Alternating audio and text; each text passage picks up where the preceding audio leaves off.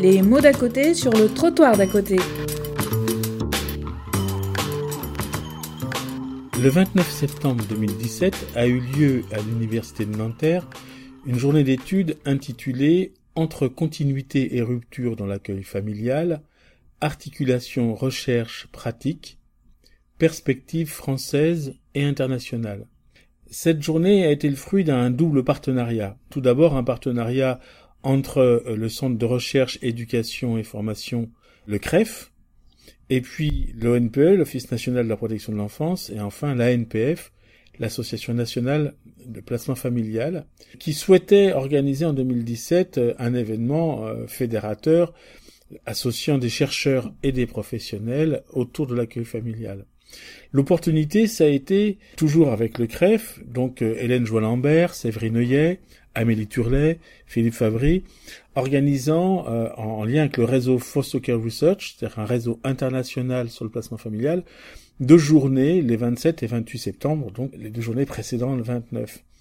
Il y avait donc là 70 chercheurs internationaux, c'est un réseau qui ne travaille qu'en anglais, et qui donc euh, s'appuie sur euh, le département euh, sur le placement familial de l'université de Siegen en Allemagne, donc créé par Klaus Wolf, le professeur Klaus Wolf et Daniel Reimer, donc qui étaient présents les trois journées. Et donc ça a permis de faire une formule originale.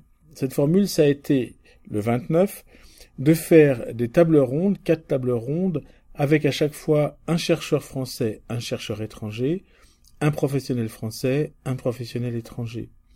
Donc nous vous restituons une petite partie des choses qui ont été exprimées en français puisque c'était traduit euh, et que nous avons pu enregistrer. Donc euh, l'intervention de Nathalie Chapon. Euh, je, signale au passage que les recherches présentées par l'ONPE ce jour-là sont en ligne sur le site de l'ONPE. Vous pouvez notamment lire deux passionnantes recherches. La première dirigée par Catherine Lanzy, David Grand et qui s'appelle Du domicile à l'institution, entre professionnalité et professionnalisation, une ethnographie du placement familial, qui est une passionnante immersion ethnographique dans le placement familial, à la fois les familles d'accueil et les services. Ensuite, euh, dirigée par Nathalie Chapon et Caroline Siffrin-Blanc, la question des liens en accueil familial.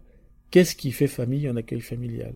Nous vous présentons euh, donc après la présentation de Nathalie Chapon sur cette recherche, la présentation euh, d'une recherche internationale entre l'Angleterre, l'Allemagne et la Suisse sur les ruptures en placement familial, présentée en français par Daniela Reimer. Euh, j'en profite pour vous dire que vous pouvez trouver des articles en français sur le placement familial allemand grâce à elle. Donc si sur Cannes, vous trouverez facilement Daniela Reimer, R-E-I-M-E-R, placement familial, vous avez plusieurs articles.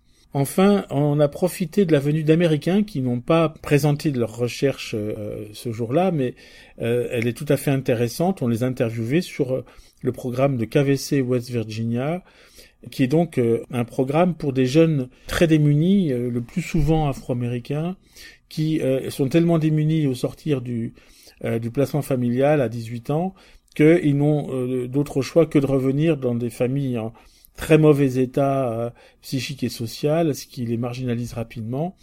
Et euh, l'idée, ça a été de créer carrément un campus, un campus dans lequel ils peuvent se former, puisque le constat, c'est que 4% seulement de ces jeunes faisaient des études supérieures. Et donc, pour les aider à étudier sur place, eh bien, on les embauche, on les fait aussi être co-auteurs des projets. Donc là aussi, on a euh, interviewé et traduit cette, euh, interview. Enfin, une très intéressante interview de Gillian Schofield, une chercheuse anglaise, qui présente l'émergence d'une nouvelle problématique, les jeunes qui de plus en plus jeunes, avant c'était plutôt des adultes, là des jeunes qui dès l'âge de 5 ans posent la question euh, des transgenres, c'est-à-dire je ne me reconnais pas dans mon sexe de naissance, et elle montre que eh bien ça prend des proportions importantes en Angleterre, et que ça concerne aussi le placement familial. Voilà, ben, bonne écoute de ces différents enregistrements. Bonjour euh, Gillian Schofield. Vous nous avez présenté euh, hier dans la journée sur le réseau international euh, Foster Care Research sur la recherche en placement familial, une recherche tout à fait innovante sur les jeunes LGTB, les transgenres, avec tout un travail pour prendre en compte cette dimension en placement familial comme euh, en France c'est une question dont on ne parle pas encore, on est vraiment intéressé par la présentation de cette recherche euh, euh, aux étudiants et travailleurs sociaux français. What would you like me to uh, focus on for your students, do you think? D'abord, comment, comment vous avez commencé à vous intéresser à cette question? C'est venu d'où votre question? Because this is a group of young people who have never had special uh, understanding, policy, or practice, or research in the United Kingdom. C'est un groupe euh, de personnes sur lesquelles on n'a jamais euh, entamé ni de recherche, euh, ni de réflexion au niveau politique euh, ou social sur, sur leurs problématiques. Et alors, vous dites que ça concerne beaucoup de jeunes maintenant. There are many concerns, particularly about transgender children in the community. Um, so, my research was about transgender and uh, LGB children in care, but there are bigger questions as well about how transgender children are being identified and treated. Ça concerne aujourd'hui euh, un grand nombre d'enfants euh, qui sont transgenres euh, en Angleterre et euh, Gillian s'est intéressée tout particulièrement à des enfants transgenres, diagnostiqués comme transgenres et qui étaient placés en famille d'accueil, mais euh, c'est bien sûr des questions bien plus importantes et qui concernent aussi un, nombre d'enfants très important. Vous avez pu avoir plus de 40 jeunes dans votre recherche.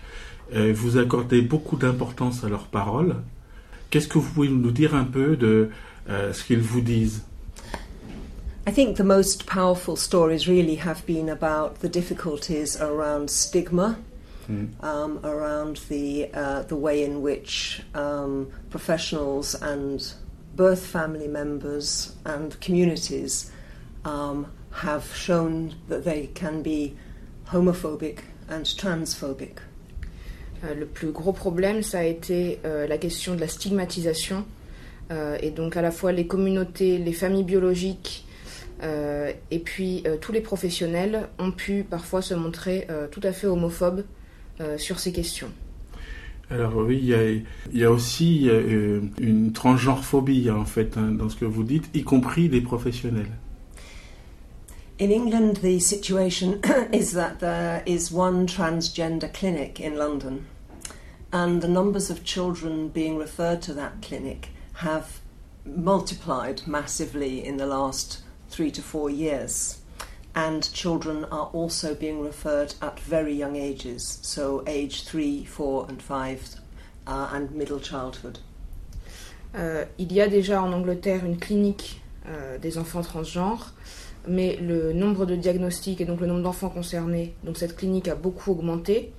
Et par ailleurs, l'âge de diagnostic euh, et l'âge auquel on s'intéresse et on se réfère à des enfants transgenres a diminué puisqu'on s'intéresse aujourd'hui à des enfants de 3, 4, 5 ans. Et vous disiez qu'il y avait une difficulté entre les militants qu'ils disent qu'il faut absolument tout de suite écouter leurs paroles, retarder la puberté, faire des traitements physiques, moraux, et euh, les psychiatres qui sont plus prudents. Yes, I think we have a particular situation around um, children in middle childhood, so children aged 5 to 10. Uh, so, where they have um, an agreed uh, diagnosis of transgender, then there can be uh, um, medication given um, to prevent puberty. So, um, historically, transgender issues were about adults, often age 30 to 40, yeah. who decided that their problems through life had been because they were in the wrong body. Uh, but now we are seeing uh, young children, uh, age 3, 4, 5, um, whose parents are asking schools to accept them as the opposite gender.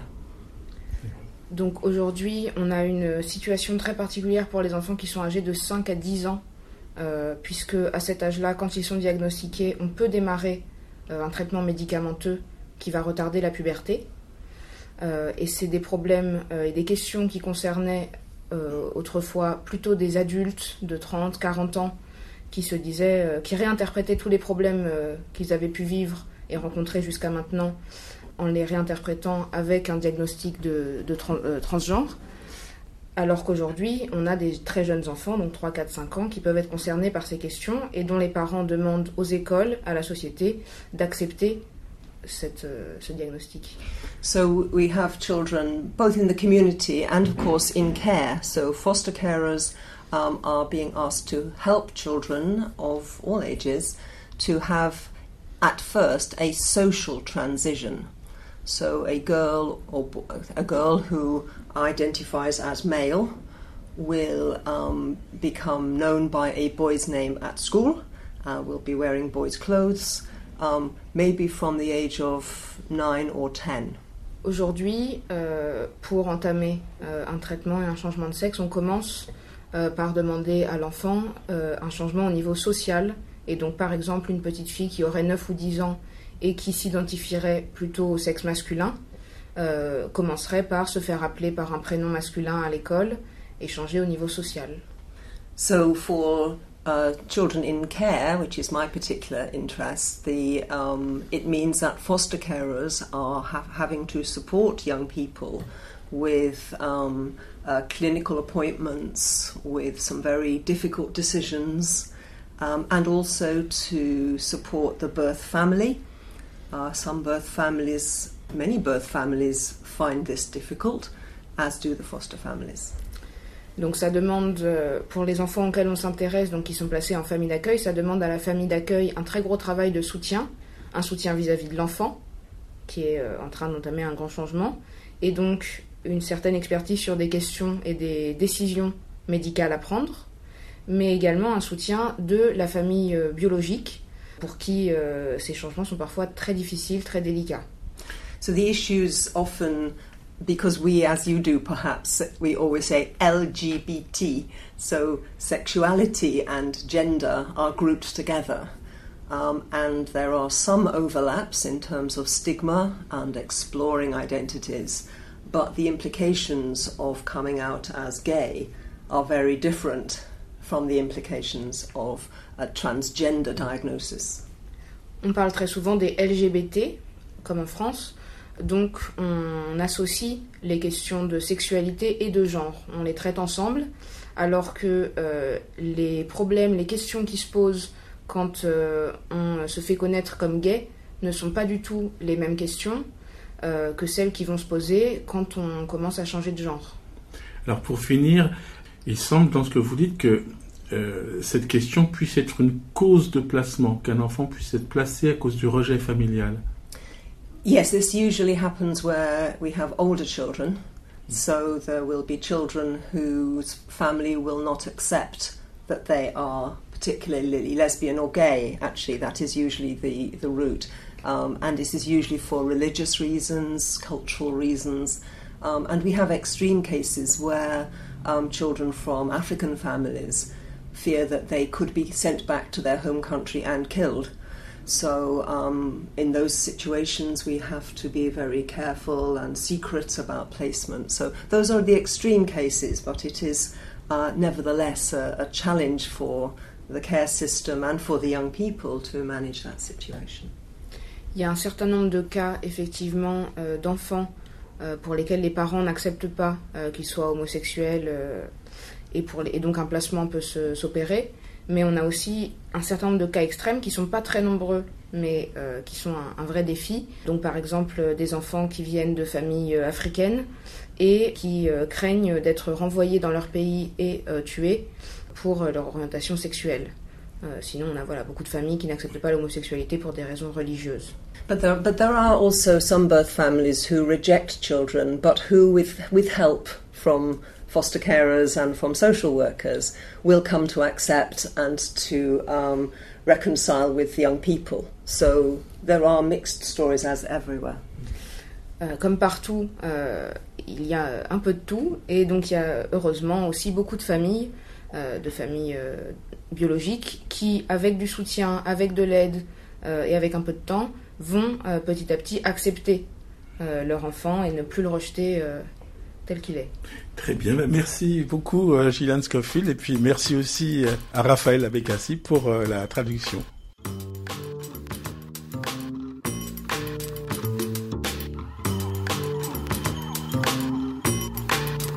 C'était les mots d'à côté sur le trottoir d'à côté.